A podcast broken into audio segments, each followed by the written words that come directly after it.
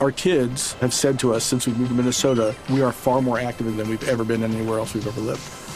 Moving to Minnesota opened up a lot of doors for us. Just this overall sense of community, of the values that, you know, Minnesotans have. It's a real accepting, loving community, especially with two young kids.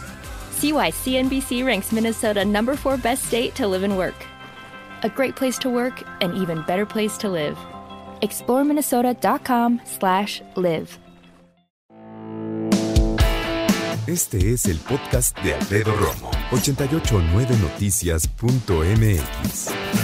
Quiero saber si tu perro se está comportando de manera regular, porque normal pues está cañón, ¿no? Común también. Pero tu perro sigue siendo tu perro en cuestión anímica, en cuestión de comportamiento, porque Jazz, Jazz ha cambiado un poco. Ahora le llamo mi guardaespaldas desde dos meses que llevo aquí en, uh, en aislamiento, en confinamiento, Jazz eh, tiene, me imagino, una reacción muy normal. ¿Cómo es que mis dueños, tanto ella como él, están todo el día aquí, ya no salen y no estamos jugando en todo momento? ¿Por qué? Jazz se levanta, eh, a veces se acerca a nosotros, es paciente, pero después llega un punto en que le urge salir, porque siempre hemos salido a andar en bici y a jugar al parque. Ahora ya no nos quedamos tanto tiempo, prácticamente tiene que ver más con la bici. Eh, y si bien jugamos en el parque un ratito, pues llega un momento en que cuando regresamos a casa y ve que yo estoy en casa y que estoy cerca de él, con él, pues siempre se acerca como, oye, acaríciame. O llega con su pelota, lo cual me parte el alma, ¿no? La tira y así como, ¿Qué onda? ¿Jugamos o qué? Una vez, dos veces. Después va, se echa, duerme un rato, regresa. ¿Qué pasó? No vamos a jugar. Me pone esa carita ya, ¿sabes? Y de repente me doy cuenta también que cuando yo me iba a trabajar, lo dejaba con un juguetito, con algunos premios, y pues yo creo que también lo extraña. Entonces, ¿cómo está tu perro? El mío se ha convertido en mi sombra, me sigue a todos lados y tengo que volver a decirle, Jazz, vete a tu lugar y si no, estaría atrás de mí todo el día. Para platicar al respecto, tengo en la línea a una mujer a que le confío mucho y se llama Berta Molnar. Berta es médico veterinario zootecnista y también se dedica a entrenamiento de perros. Berta, qué gusto saludarte aunque esté a distancia. ¿Cómo te va? Igual, mucho gusto, qué bueno oírlos. Bienvenida otra vez. Oye, ¿es normal el comportamiento de los perros ahora, los que están cambiando? Sí, sí, sí, además no sabes la cantidad de, de personas que han mm, pues ahora reportado que si el perro vomita amarillo, que como tú dices no se despega, que tiene, que se está lamiendo las panitas y no lo hacía, comportamientos que obviamente mucho está relacionado con los cambios que hemos hecho por la cuarentena. Claro. Oye, ¿y qué hacer? Por ejemplo, en ese caso, en el caso específico del mío, que no se me despega, ¿qué hacer?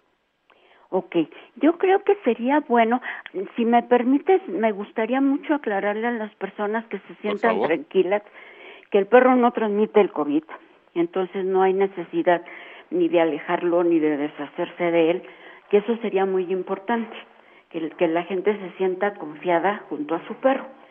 Y sí mantener, por ejemplo, un horario más o menos acostumbrado a lo que estaba antes tus horas de levantarte, tus horas de aseo, tus horas de desayuno, pensando en romperle lo menos posible el esquema al que él estaba acostumbrado.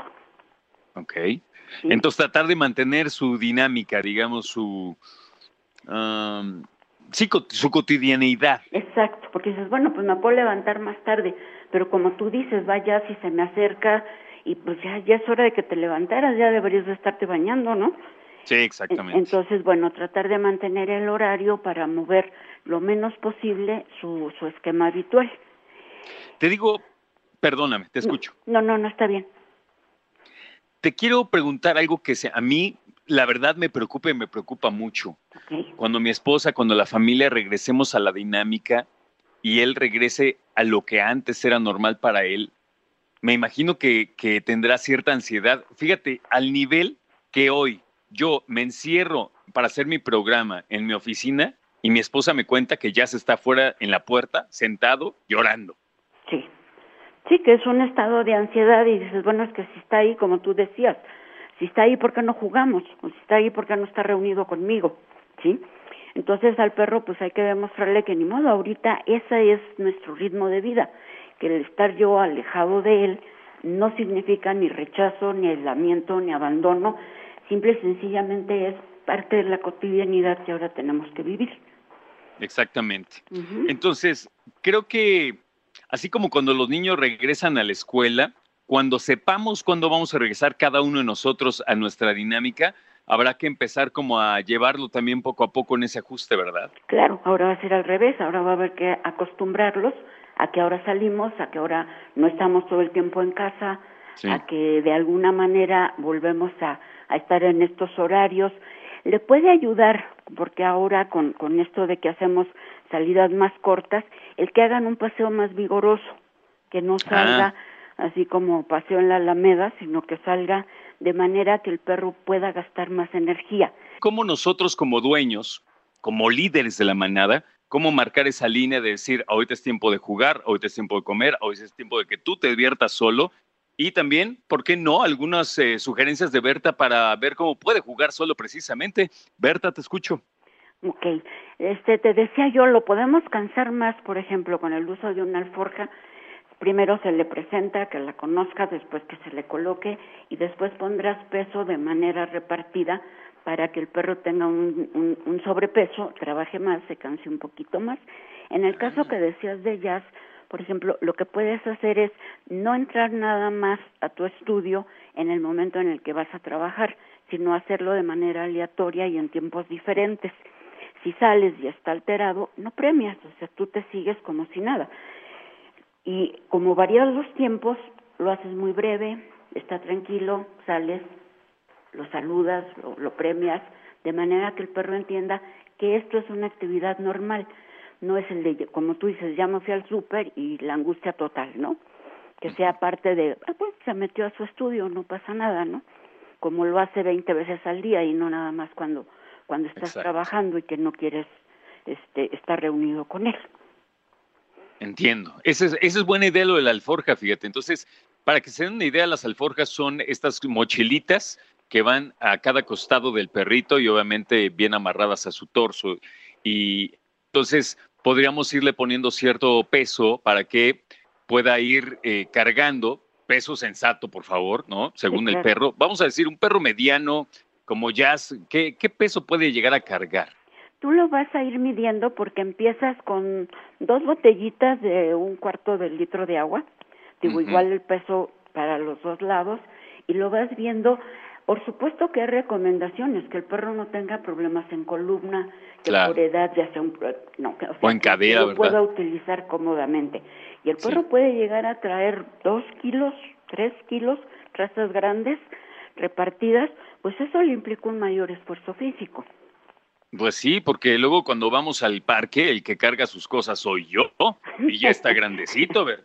No, y además le ayudas a cansarse más, porque además tienes una raza que dices, ¿y cómo lo canso? Sí, buena onda el jazz. Oye, y dime una cosa, en cuestión de alimentación, eh, de repente, ahora que estamos también en casa, nos da por darles más premios, por incluso compartirles algo de la comida. Hay quienes sí rompen, digamos, su dieta natural, ¿verdad? Sí, Sí, sí, y eso no es recomendable, dices por cariño, porque está más cerca mío, por lo que tú quieras, pero de alguna manera son alteraciones que te llevan desde a la obesidad del perro a problemas gastrointestinales, dices, no, sabes qué? que sí se lo quiero dar, porque están, ok, entonces espérate a que se calme, mándalo a un comando sencillo y entonces premialo, no se lo des ya gratis, por ah, el simple hecho de existir o porque estamos juntos o porque yo sé que te gusta el pedacito de jamón que hay en mi sándwich, ¿no? Qué interesante, fíjate, porque entonces cuando el perro está más ansioso no hay que premiarlo, porque si no estamos reforzando ese comportamiento. Por supuesto. Dices, es que es el gusto, es que es el, eh, me extraña, como tú dices, es que oye, me salí, pensó que era para siempre. Bueno, yo ahí no puedo llegar a, a, a socializar, interactuar con él, porque le estaría yo reforzando un comportamiento alterado. Tampoco lo regaño porque eso va a aumentar aún más su ansiedad. Me tranquilizo, no hago contacto visual con él, el perro se tranquiliza, pide un comando sencillo, le pido que venga y ahora sí, amémonos con locura o el premio o lo que tú quieras, porque ya está en un estado en la que el perro el perro trabajó para ti. Ok, entonces ya se calmó, lo llamo, le digo siéntate, ya con eso lo premias y así te la llevas, ¿no? Sí, porque a la hora que salgamos a la vida normal, entonces va a haber pues de nuevo que dejarlo ejercitado en casa antes de salir, va a haber que dejarle una base segura, que es un lugar en donde su camita, su manta, un rincón de tu cuarto, la sala, en donde el perro nunca se sintió rechazado, es un lugar que él relaciona con zona de confort. Entonces, de ahí lo vamos a dejar a la hora que salgamos, ¿sí? El salir y entrar de casa sin dar muchas demostraciones de afecto, ni las grandes despedidas, ni los grandes reencuentros, a manera de que el perro no asocie eso con comportamientos alterados. Es que se vuelve loco de la felicidad. Sí, pero yo no le puedo premiar ese estado tan excitado porque con eso le estoy diciendo que lo repita todas y cada una de las veces. Y esos chicos de estrés que está sufriendo mi perro, pues para nada son buenos, ¿no?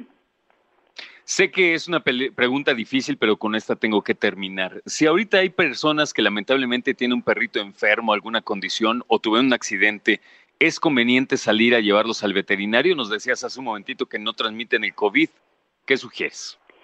Yo creo que, bueno, porque se mantengan en contacto con su veterinario, yo les estoy recomendando que todo el mundo se compre un termómetro digital para que aprendan a ponérselo a su perro y con base en eso ver la temperatura del perro. Si me dices tiene 38, 38 y medio un perro adulto, pues estamos en lo correcto. Entonces no te habla de un proceso infeccioso. Si fuera una cosa de emergencia, no sé, una lastimada, pues sí, ir con las precauciones necesarias, más por ti que por el perro. El perro, el perro va bien. Listo, Berta. Danos, eh, no sé, ¿quieres dar tu, tu Facebook para que te puedan encontrar los que gusten ponerse en contacto contigo? Que me escriban a vermolnar.gmail.com y con mucho gusto se los envío de manera que los empiecen a trabajar desde ahora para poder facilitarle al perro el momento de la separación. Escucha a Alfredo Romo donde quieras, cuando quieras. El podcast de Alfredo Romo en 889noticias.mx.